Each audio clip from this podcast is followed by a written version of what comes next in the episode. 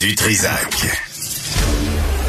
Superbe, sublime, merveilleuse. Sauf que ce gars-là est quand même euh, rationnel et pragmatique. Mais ça pose un très grave problème. Je t'assure qu'il n'y a aucun politologue sérieux qui va te dire Un politologue, pas comme les autres. Loïc Passy. c'est pas le temps de faire ça. Loïc, bonjour.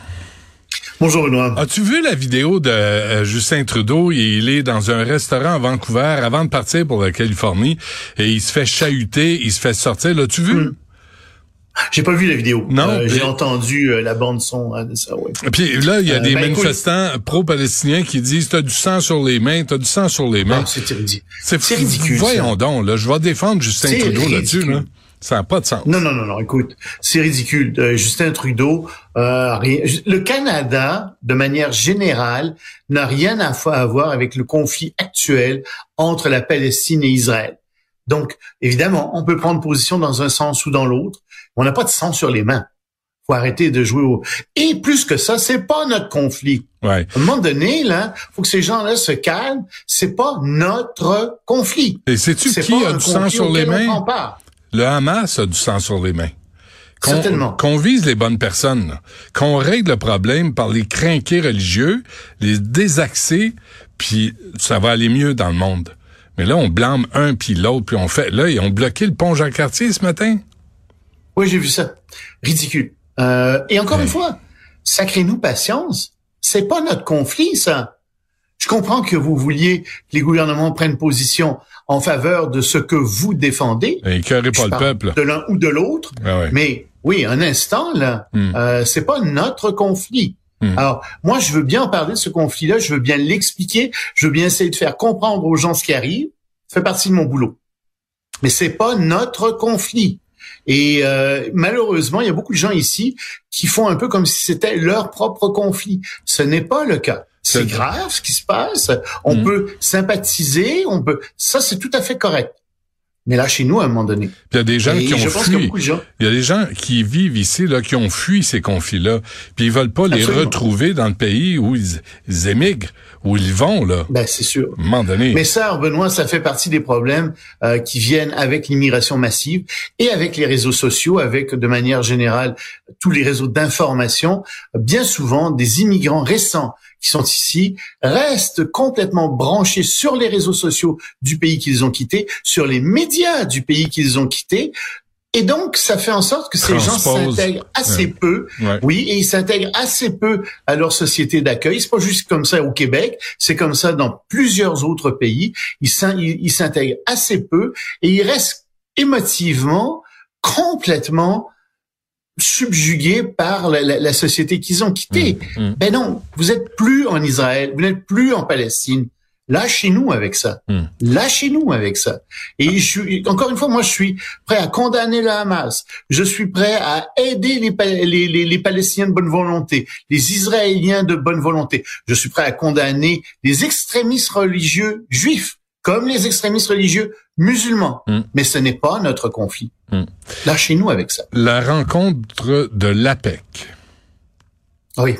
Ben, il- Trudeau sera pas chahuté euh, là-bas probablement. Euh, moi, je pense qu'il va aller euh, jouer un de ses rôles les plus euh, figurant. De plante verte, oui. Oui.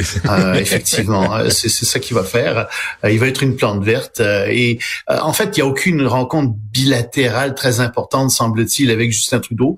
J'espère qu'il va en dégoter quelques-unes, mais il n'y en a pas d'annoncé. Évidemment, il semble pas qu'il va rencontrer Xi Jinping, peut-être dans les couloirs, euh, mais il y a, il y a rien de tel. Modi, euh, ça serait bien qu'il le rencontre le premier ministre de l'Inde, mais Modi sera absent. Ça, c'est quand même pas la faute de Trudeau. Euh, donc, Qu'est-ce qu'il va faire là? Je ne sais pas exactement. Évidemment, euh, le Canada fait partie de la PEC, c'est une économie importante, faut qu'il soit à la table pour négocier, mais je suis certain que Trudeau va pas briller. Ce qui est important, c'est ce qui est arrivé hier, c'est cette rencontre dont on a parlé, ça fait quelques jours que je t'en parle, entre Xi Jinping et euh, euh, Joe Biden. Et alors, c'est un peu ce qu'on avait prévu. Hein? On a dit oui, bon, alors la Chine va lutter davantage contre les exportations de produits qui servent à fabriquer du phénadril. Euh, les militaires des deux pays, chinois et américains, vont se parler davantage. Euh, oui, tiens, on va s'entendre aussi un peu sur l'intelligence artificielle. Il va y avoir davantage euh, d'avions qui euh, vont se décoller de la Chine vers les États-Unis et des États-Unis vers la Chine. c'est très bien tout ça. Mais en fait, il n'y a pas de grandes avancées. Et moi, j'ai bien l'impression que c'était quelque chose qui s'adressait surtout à Taïwan finalement. Quand on, on, pense à tout ça, parce que bon, ils se sont rencontrés, c'est bien, mieux vaut qu'ils se parlent que pas du tout. Hmm. Ils se sont parlé pendant trois heures. Mais il y a des élections qui arrivent à Taïwan en janvier. Et euh, les, les, les, le parti, euh, enfin le, le président qui est le plus en faveur de l'indépendance est en avance. Et ce que je me dis, c'est qu'en ce moment, la Chine ne veut pas que lui arrive au pouvoir, et les États-Unis en ont bien assez avec euh, ce qui se passe en Palestine, en Israël, avec ce qui se passe aussi en Ukraine. Ils veulent pas se rajouter un autre conflit euh, sur les bras. Et qu'a dit, qu'a donc dit euh, Xi Jinping? Ben, Xi Jinping a dit bon, euh, l'année prochaine, euh, on n'aura pas de conflit militaire avec Taïwan. L'année prochaine. Dans deux ans, ça c'est autre chose, mais l'année ah, prochaine. Ben, on aura ça d'acquis.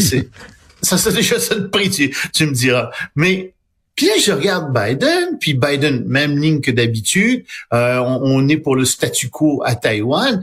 Et dans le fond, je me dis, ouais, mais tout ça, c'est une façon aussi de parler à l'électorat euh, de Taïwan et ils ne veulent pas d'escalade dans la région. Ils ne veulent pas d'escalade de la part du gouvernement taïwanais. En fait, les États-Unis, ils leur disent, on n'est pas intéressé à une escalade là-dedans. La Chine leur dit, écoutez, bon, euh, si on peut s'entendre, il n'y aura pas d'invasion l'année prochaine. Euh, mais c'est ça, c'est à ça que ça a servi, je pense, principalement, à calmer le à jeu calmer tout euh, le sur monde, Taïwan. Ce qui est une bonne affaire. Oui, sur Taïwan principalement. Ouais, ouais, des Valium pour tous. Euh, l'armée, l'armée israélienne, euh, est-ce qu'elle a trouvé un centre de commandement euh, du Hamas Non. dans cet hôpital Non. ou pas? Non, rien. Tout ce qu'ils ont montré, c'est des vieilles armes, des chargeurs, des trucs comme ça. Ils sont en train de chercher. Comme je t'ai dit hier, je leur souhaite de trouver. Parce que s'ils trouvent pas, ils vont avoir l'air fous. Hmm. Ou bien leur service de renseignement euh, fait pas le poids. Puis ça, on savait déjà le 7 octobre qu'il y avait un problème. Mais encore à nouveau, leur service de renseignement va être accusé. Ou bien, euh, s'ils trouvent, si, alors s'ils trouvent rien, s'ils trouvent quelque chose, euh, ben à ce moment-là, tant mieux, parce que ça, ça voudra dire que ils ont attaqué cet hôpital pour quelque chose. Mais s'il y a rien, c'est sûr qu'on va accuser Israël d'avoir commis des crimes de guerre, Mm. parce que t'es pas supposé attaquer un hôpital, à moins que l'hôpital euh, n'abrite euh, des, des, euh, des munitions, enfin des, des centres de commandement étrangers, euh, ennemis, ce genre de choses. Sinon, t'es pas supposé attaquer ça. Mm. Donc, ça va mettre Israël dans l'eau chaude s'ils trouvent rien. Alors, ils ont envoyé des bulldozers. Hein. Euh, c'est ça qu'on a. Il y a des bulldozers sur le terrain. Ah ouais, on va On a des pelles mécaniques aussi. Ça doit creuser pas à peu près autour de l'hôpital. C'est bon. Euh, L'Iran euh, qui a qui interdit l'accès Ouais. euh, aux inspecteurs de l'agence atomique mondiale. Hmm. Oui, ça c'est une très mauvaise nouvelle euh, parce qu'on sait que l'Iran a déjà euh, pas mal d'uranium enrichi à 20% euh, et à 60% aussi. On sait qu'il faut 90% d'enrichissement pour fabriquer une bombe nucléaire et euh, donc euh, l'agence internationale euh, atomique internationale dit écoutez c'est la première fois que ça nous arrive. Nos inspecteurs n'ont pas eu accès au site, principalement des inspecteurs français et allemands. Ils n'ont pas pu se rendre sur les sites, donc on soupçonne ce que je pense, c'est-à-dire que euh, l'Iran continue à enrichir, puis pas juste à 60%, mais qu'elle est rendue à 80, peut-être 80. Moi, je pense que ils ont déjà de l'uranium à 90%.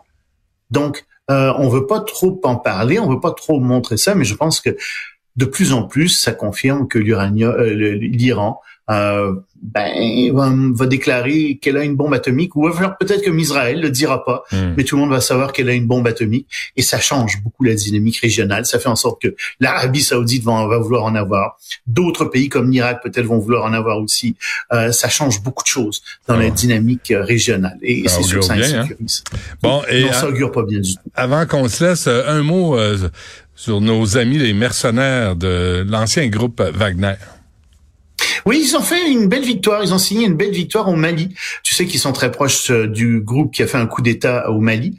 Et ils ont pris la ville de Kidal, euh, qui est tout à fait dans euh, l'est du Mali, le nord-est du Mali.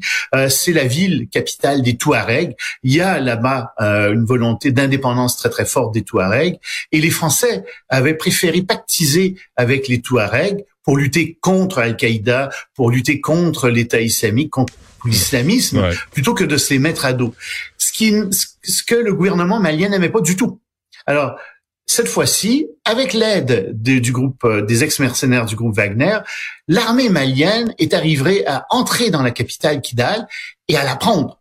Oui, mais le problème, c'est que les Touaregs sont à l'extérieur de la capitale, les combattants sont à l'extérieur, et tu peux être sûr qu'ils sont en train de pactiser avec euh, les combattants islamistes. Donc, ils ont, oui, signé une belle victoire militaire, mais politiquement, c'est probable, c'était probablement pas la chose à faire. Bon, ben, très bien. On se laisse là-dessus, Loïc. on se reparle lundi. À demain.